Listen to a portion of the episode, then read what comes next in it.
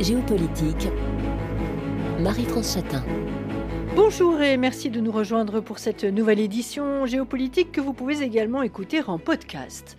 La saison des élections primaires s'ouvre aux États-Unis, la campagne est lancée, premier rendez-vous de la bataille le 15 janvier dans l'Iowa pour se terminer le 5 mars, un mardi avec le Super Tuesday.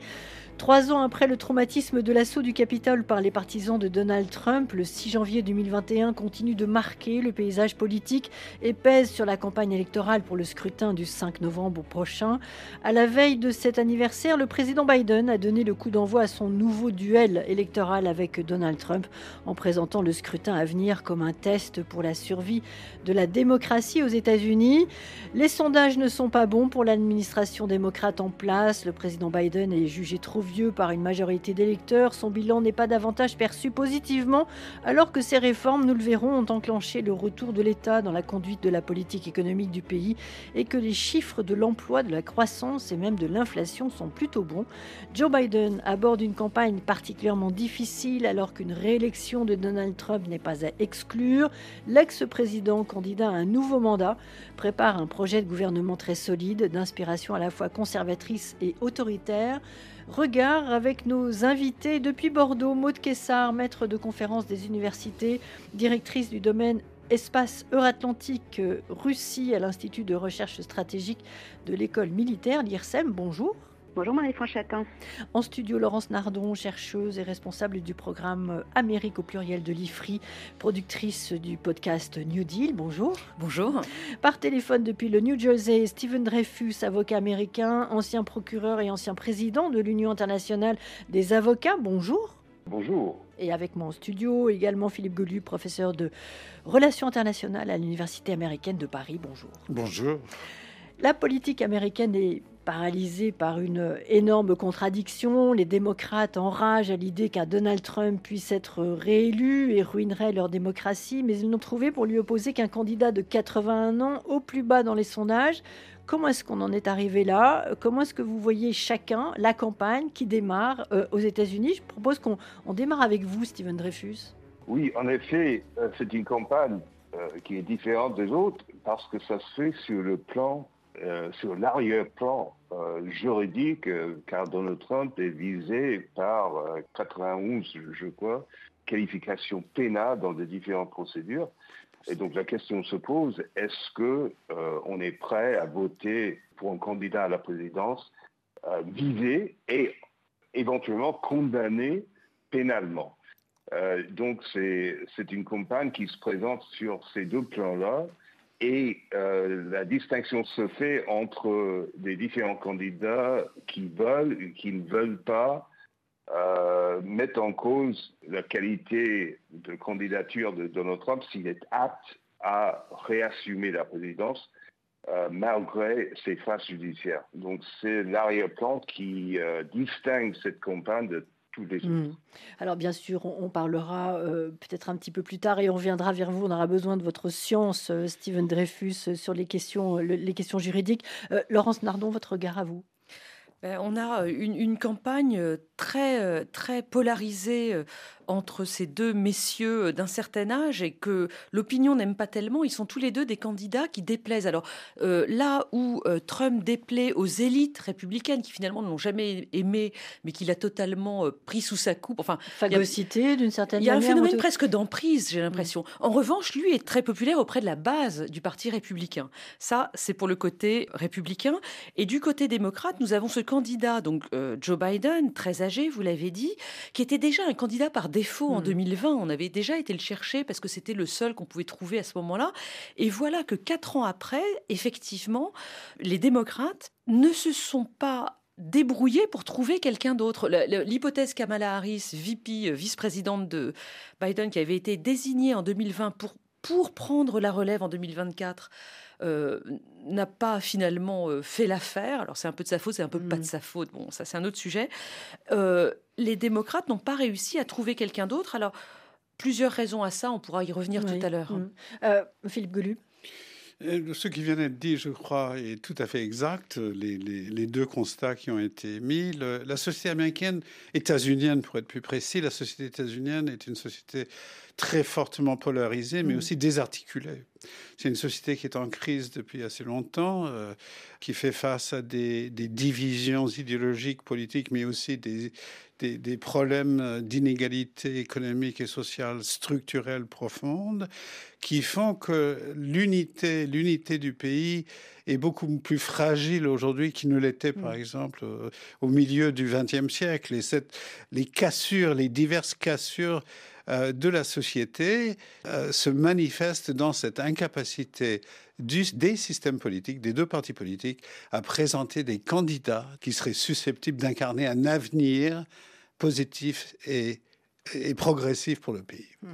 Maud Kessar, on. Alors, je porterai une vision, vision assez sombre sur euh, cette élection 2024. Euh, L'élection de la démocratie assiégée aux États-Unis, à mon sens, une élection inédite avec une bataille judiciaire, euh, mes collègues l'ont rappelé, une bataille aussi informationnelle qui euh, est caractéristique des culture wars qui sont euh, à l'œuvre aux États-Unis et qui sont particulièrement exacerbées depuis plusieurs années. Et, et elles, elles témoignent aussi de cette extrême polarisation, de ce délitement ou de cette fragmentation de, de, la politique intérieure américaine.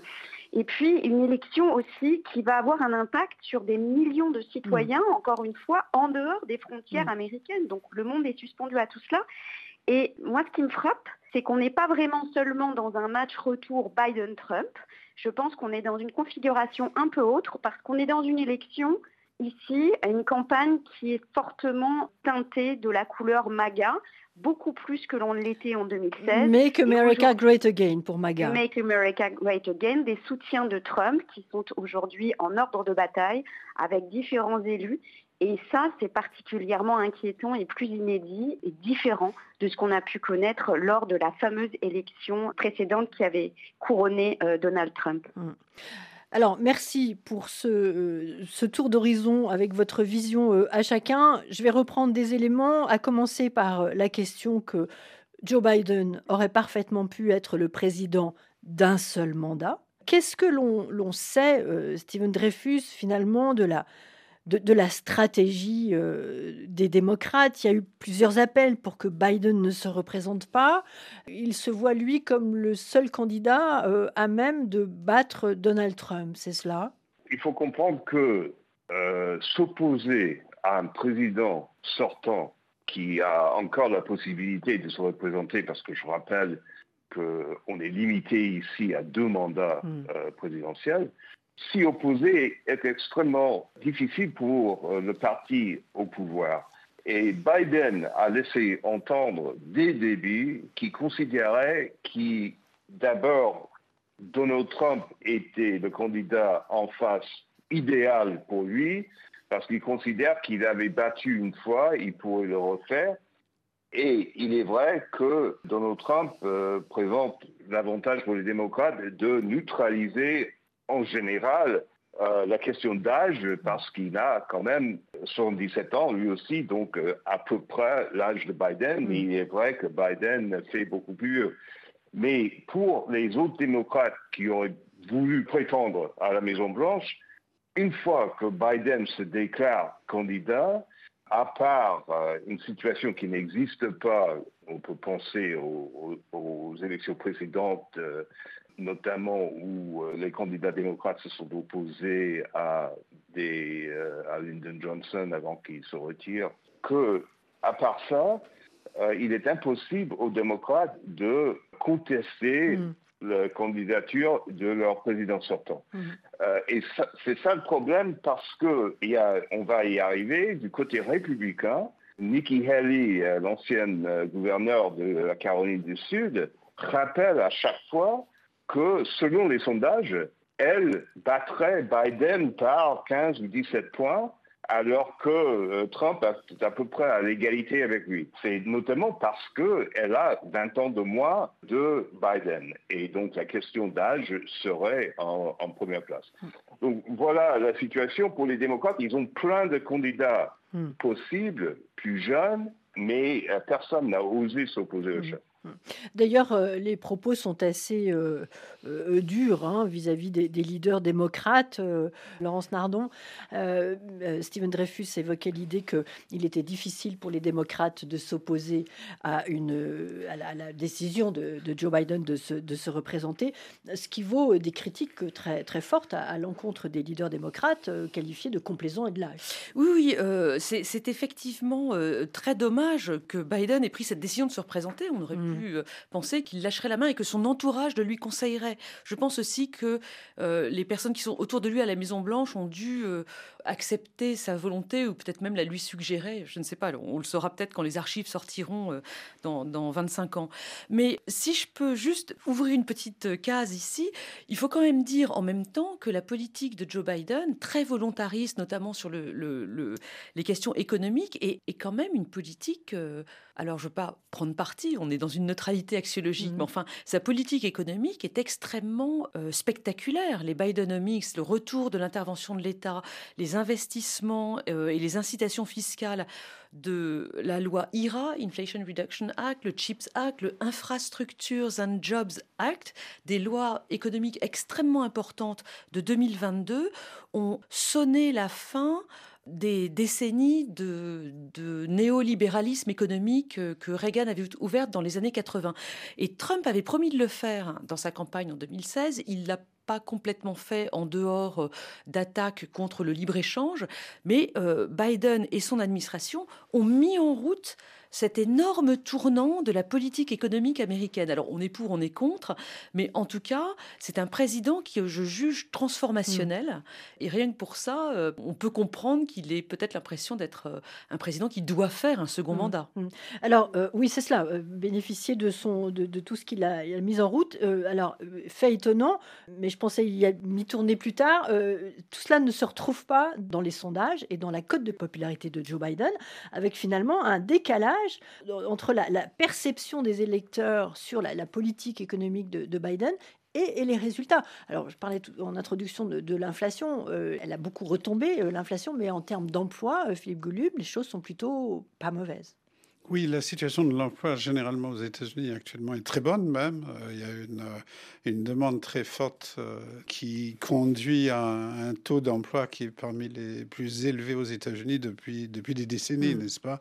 Et ce que Laurence Nardon disait, soulignait au sujet des, des programmes volontaristes étatiques de Joe Biden est tout à fait exact. C'est-à-dire qu'il y a un effort de, reconversion de la politique économique domestique et internationale mm. des États-Unis sous Joe Biden qui est euh, assez, importante et, significative au plan de ses effets potentiels long terme. Et c'est là le problème, le long terme. Aux États-Unis, les, les, présidents sont élus pour quatre ans pour qu'une politique économique transformatrice et des effets important, c'est dans, dans les décennies, décennies et demie après qu'on en verra effectivement les effets. On l'a vu avec Roosevelt. Hmm. Les, les, programmes du New Deal sous Roosevelt ont vraiment pris corps pendant la Seconde Guerre mondiale et juste après la Seconde Guerre mondiale dans la continuation du New Deal américain. Donc, donc, donc le problème de Joe Biden, effectivement, c'est un problème de temps. Il a besoin de temps pour affirmer ses politiques, pour les conduire jusqu'à leur terme. Le problème pour lui, c'est que son âge joue un rôle. Son âge joue un rôle on voit bien un président qui, tout en étant capable de faire tout ce qu'il a fait, est un homme fatigué. Parce que le pouvoir use aussi. Le pouvoir euh, use, il n'est pas jeune, et le pouvoir use. Et il, y a, un contraste assez désolant, en quelque sorte, quand on voit l'énergie négative très importante de Donald mm. Trump. Mm. sur les plateaux de télévision et dans ses réunions publiques, et le genre de fatigue qu'exhibe de temps en temps, du moins de temps en temps, Joe Biden, mm. même si en privé, il reste aussi déterminé qu'il l'a toujours été. Mm. Euh, il est vrai, euh, juste pour nos éditeurs aussi, que Joe Biden euh, vient de passer trois ans à la Maison-Blanche, que Donald Trump est installé dans son complexe golfique dans le sud des États-Unis, donc l'heure est plutôt au repos, même s'il a toujours été actif. La question qui se pose, peut-être, Maud Kessar, c'est, et on va revenir après ça, juste pour nos éditeurs, je vais redonner un petit peu les dates des pour bien comprendre et ça permet de, visualiser. Une alternative au jour d'aujourd'hui à Joe Biden ne peut plus être trouvée. Alors, pour poursuivre sur ce que on, esquissait euh, Laurence Nardon et, Philippe Godub, euh, absolument, il y a des contraintes en fait euh, inhérentes à l'histoire du Parti démocrate, mais il y a aussi la volonté de, de, poursuite de ce New New Deal et peut-être aussi de l'achèvement de cette démocratie sociale américaine qui n'a jamais pu être finalement complètement réalisée. Et si vous me permettez de nuancer ou de poursuivre un petit peu sur ce qui a été dit précédemment, le gros frein pour la population américaine qui est peut-être euh, un petit peu ingrate dans la cote de popularité qu'elle pourrait euh, allouer à Joe Biden, c'est qu'elle ne ressent pas forcément complètement les effets euh, de cette politique économique. Mmh. Et elle ne les ressent pas parce que l'indice de misère aux États-Unis est très élevé, parce que les inégalités sociales restent très marquées, parce que la population américaine est toujours marquée par cette crise de la pandémie et du Covid-19, qui n'est pas terminée en réalité et qui euh, donne des résultats euh, très différents en fonction des États américains. Il faut toujours penser qu'on est dans un État fédéral et que euh, les effets d'une politique élaborée à l'échelle nationale euh, et impulsée par euh, une administration ne sont pas toujours ressentis de la même manière au sein de la, population américaine.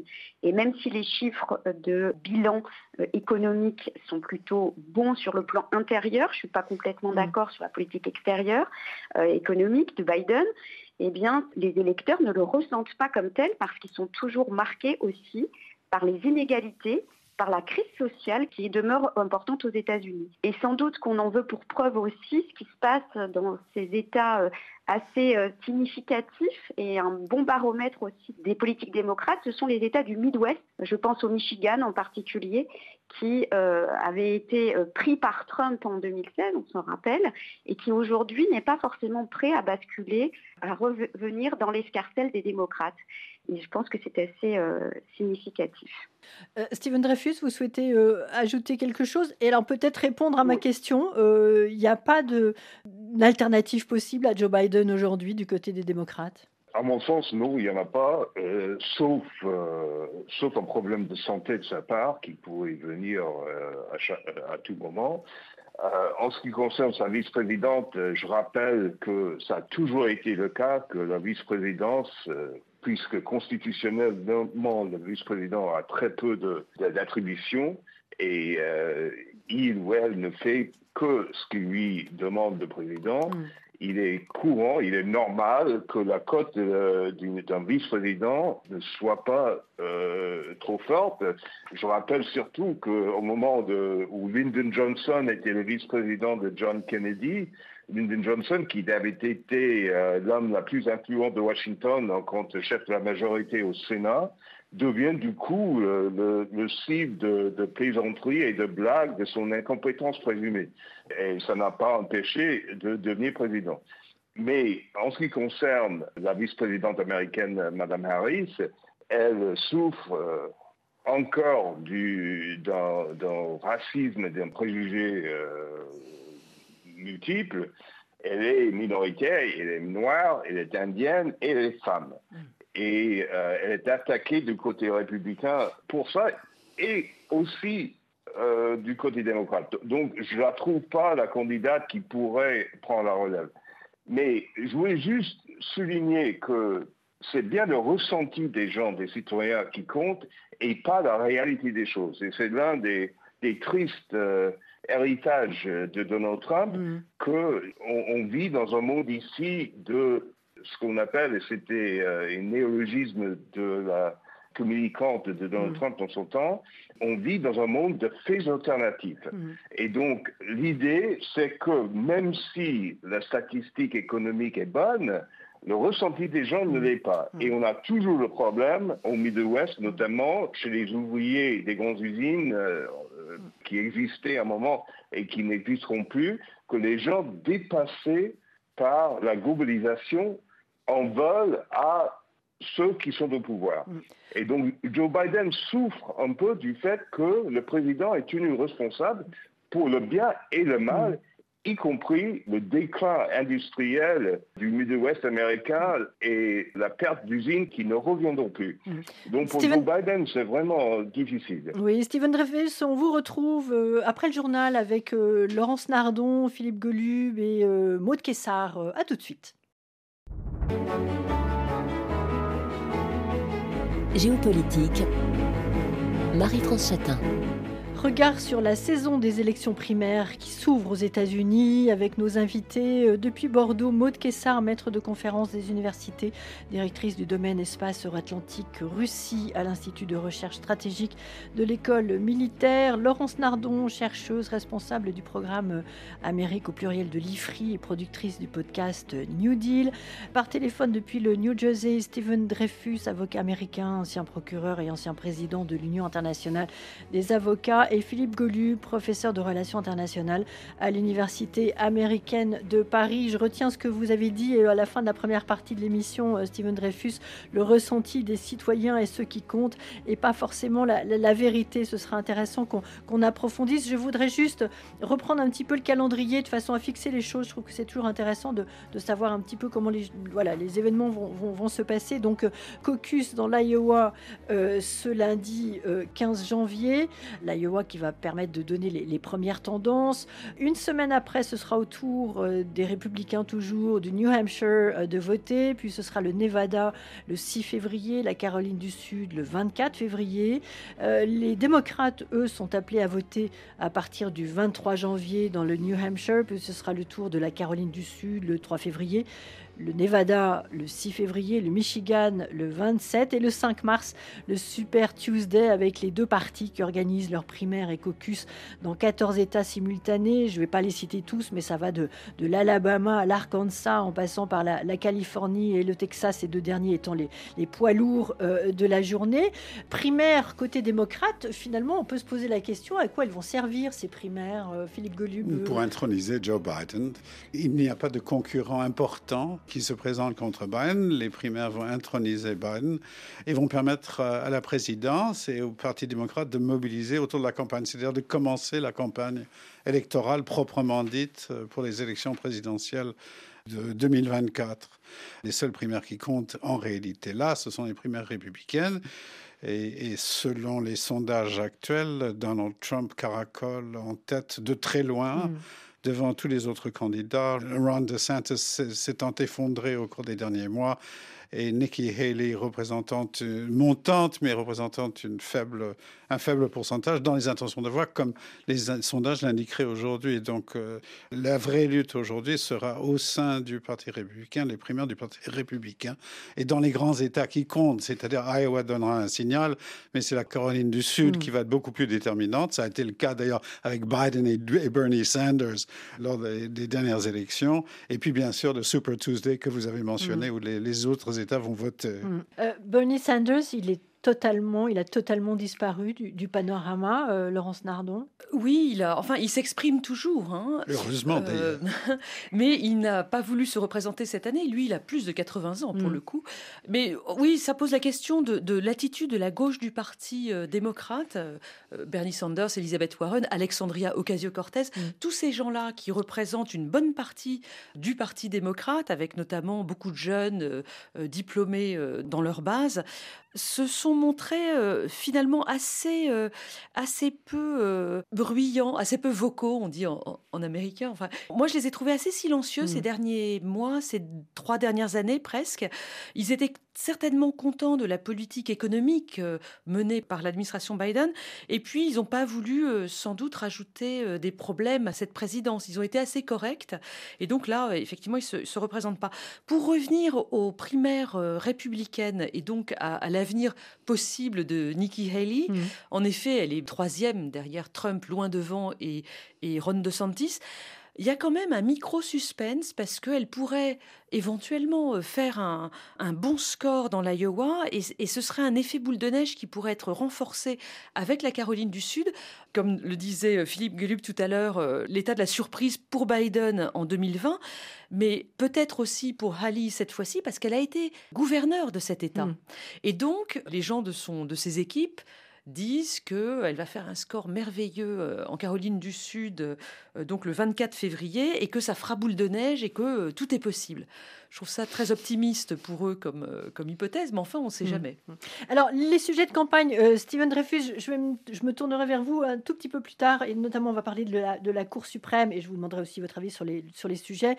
Mais Maud Kessar, la question, on parlait des, de la politique économique euh, menée par, par Joe Biden depuis qu'il est à la Maison-Blanche, avec des résultats plutôt bons et, et, un accueil, ou en tout cas une perception des électeurs qui est assez différente des résultats.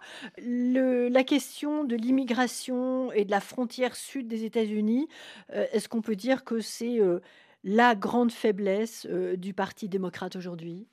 Alors absolument, puis c'était quand même l'éléphant dans la pièce depuis plusieurs mois, puisqu'on voit que même dans le camp démocrate, certains élus en fait des États du sud des États-Unis ont demandé à ce que l'administration Biden intervienne donc la question migratoire, c'est une question qui est brûlante et qui a un impact important sur les autres grands chantiers de l'administration Biden, puisqu'on l'a bien compris, pas d'aide aux Européens euh, dans le conflit en Ukraine, pas de maintien aussi d'envoi de l'aide militaire euh, en Israël, sans faire voter un, paquet général pour euh, permettre de sécuriser cette fameuse frontière. Et c'est aussi un thème de campagne qui est particulièrement clivant et sans doute au bénéfice de Trump. C'est intéressant de voir aussi que certaines populations hispaniques dans les États du Sud qui votent plutôt traditionnellement républicains sont en plus particulièrement hostiles à l'administration Biden sur cette question. Donc oui, c'est un sujet particulièrement brûlant de la campagne qui est à la fois un, sujet de politique intérieure et aussi de politique extérieure. Euh, et puis qui euh, sera à traiter avec les partenaires des États-Unis sur cette question, euh, puisqu'il faudra négocier avec donc le Mexique en particulier sur ces enjeux. C'est une, question assez brûlante, oui, mm. pour l'administration mm. Biden. Et alors, il y a une question aussi pour ce qui est des. Donc voilà, ça aussi, hein, un, sujet de, un sujet de campagne, mais pas le seul, Steven Dreyfus.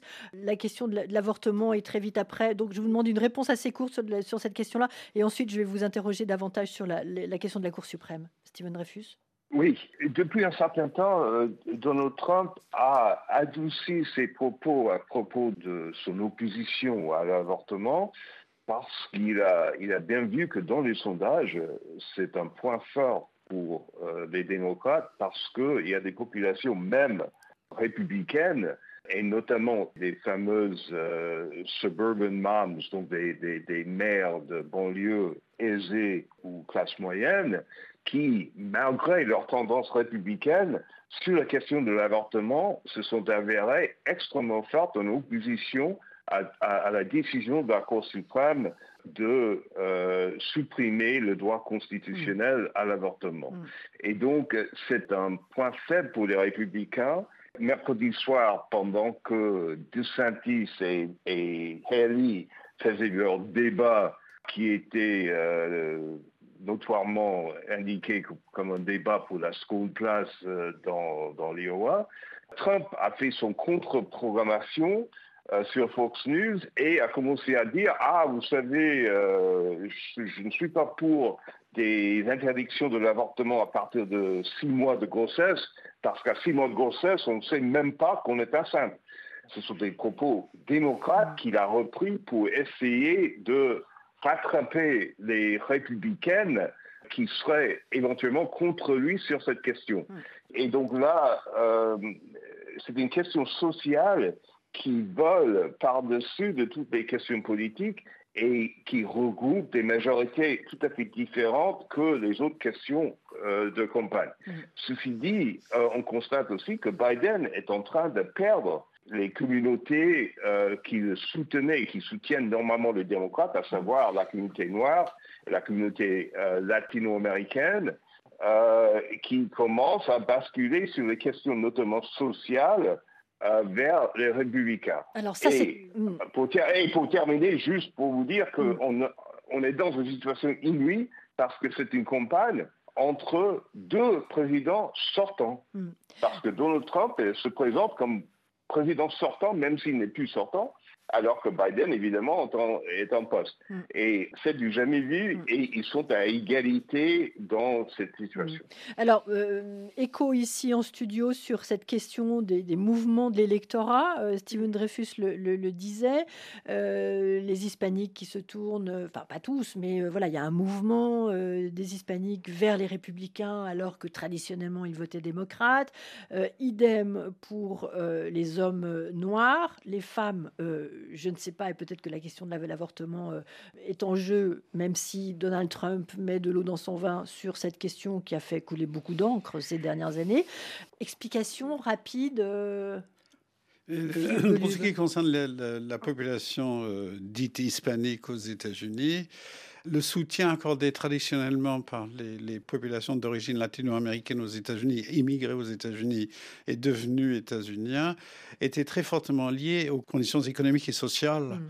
Euh, du pays, c'est-à-dire qu'ils comptaient beaucoup sur les, sur les programmes de soutien, du welfare et, aussi de, de, leur capacité à intégrer le tissu économique et social américain, tout en étant conservateurs, des éléments importants conservateurs au sein de cette communauté au plan sociétal sur les questions des convictions religieuses, sur l'avortement et des, des, problèmes analogues. Donc, au cours des 20 dernières années, le Parti démocrate n'a pas assuré à ces populations. Le Parti démocrate, dans ses programmes qui étaient essentiellement d'inspiration néolibérale aussi, sous Clinton et après, mm. n'a pas assuré le, mouvement ascendant économique et social que ces populations ont traditionnellement espéré du pays. Donc, ils sont, sont détournés du Parti démocrate du fait de, du, je me semble-t-il, plusieurs du, fait des transformations des politiques économiques démocrates avant, avant Joe Biden. Et ceux qui, au sein de cette population, sont conservateurs au plan sociétal, le sont restés. Et donc, il y a une tendance de mouvement qui n'est pas majoritaire, mais une tendance d'une partie de la population latino qui voterait maintenant pour le Parti républicain. Hmm. Alors, Laurence Nardon, vous souhaitez rajouter quelque chose euh, On parlera du vote jeune aussi, peut-être euh, euh, oui. je voulais rajouter quelque chose à l'inverse sur le vote des femmes, y compris les, les, mères de famille de banlieue aisées qui votent républicains sur les questions liées aux droits des femmes, tout ce qui touche à, à la contraception, etc. en fait, c'est quand même incroyable que, que, Trump revienne en arrière sur les questions de hmm. l'avortement, parce qu'en réalité, c'est plus lui qui décide, c'est la Cour suprême et les trois juges qu'il a nommés à la Cour hmm. suprême. Et donc, d'une certaine manière, c'est lui-même qui a lâcher euh, le problème dans, la nature, ou plus exactement à la Cour suprême. Et sur ce point-là, on parle de l'avortement, mais il faut savoir que la Cour suprême se prépare à rendre une décision probablement en juin, juillet 2024, euh, là qui va venir, sur une possible interdiction de ce qu'on appelle en France la pilule du lendemain, hmm. ce qu'ils appellent aux États-Unis la pilule abortive, donc un terme beaucoup plus violent. Bref, si jamais la Cour suprême interdit euh, l'accès à ce type euh, de contraception d'exception, euh, on est bien d'accord, je pense que enfin, ça pourrait d'une certaine manière être un nouveau cadeau pour les démocrates parce que on pourrait penser que ces questions de droits des femmes à disposer de leur corps et à disposer de leur corps les, les amènent à un vote anti-Trump. Maud Kessar?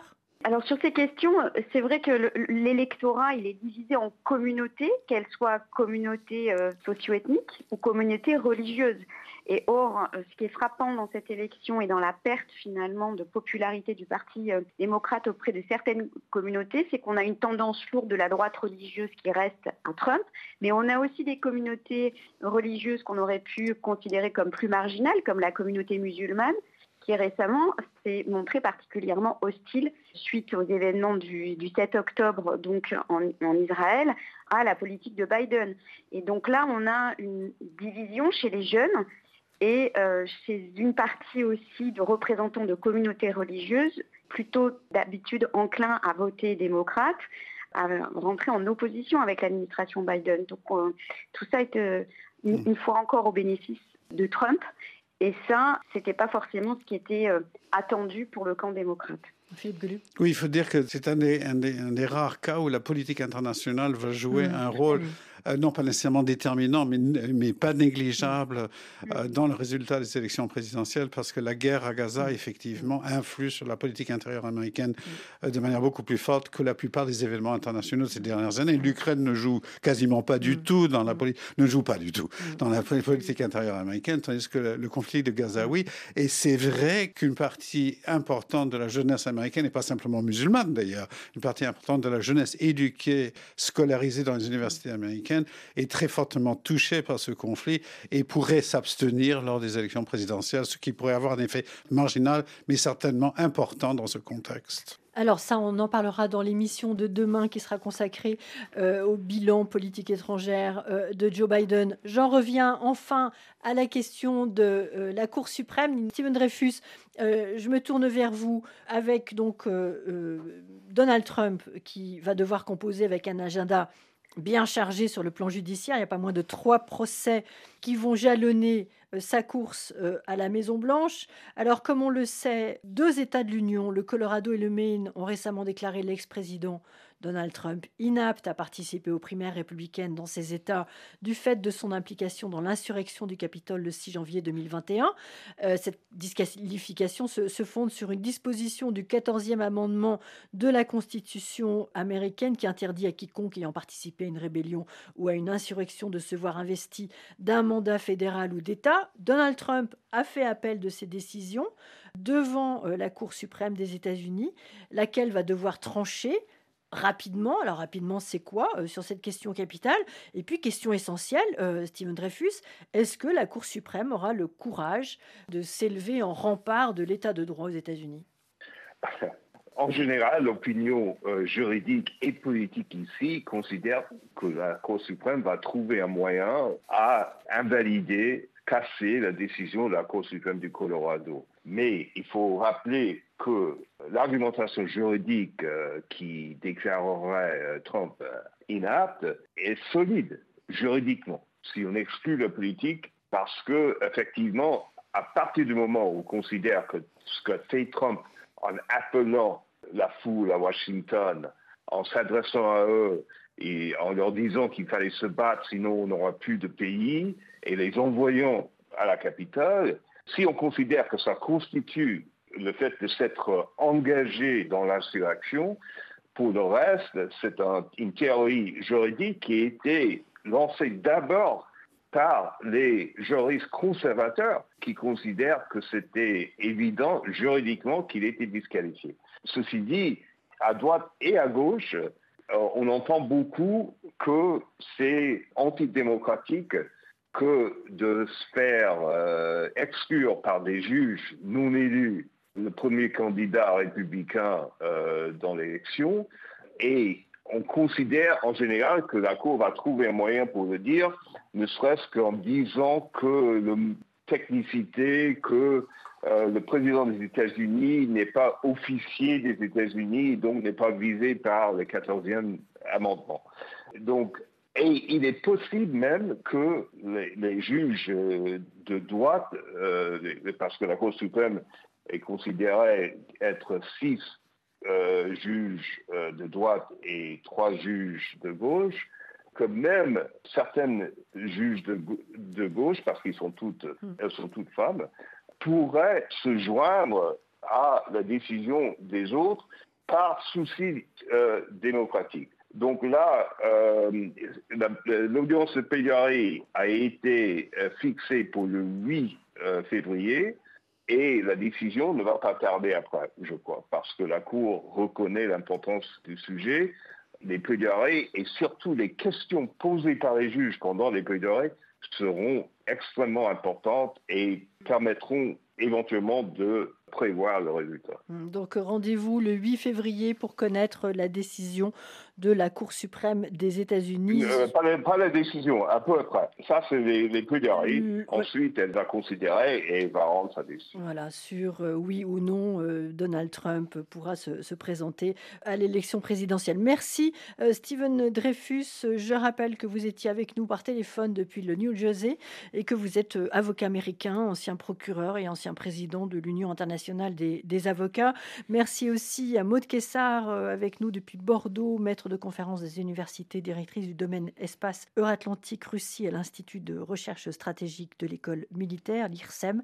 Et avec moi en studio, Laurence Nardon, chercheuse responsable du programme Amérique de l'IFRI, productrice du podcast New Deal, et Philippe Golu, professeur de relations internationales à l'Université américaine de Paris. Géopolitique était signé Marie-France Chatin, Cécile Lavolo et Nathalie Laporte. Demain, deuxième volet de notre programmation sur les États-Unis. Nous jetterons un regard sur la politique étrangère de la présidence Biden et du rôle et la place des États-Unis dans le monde. Vous êtes bien sur RFI, place au Journal Afrique.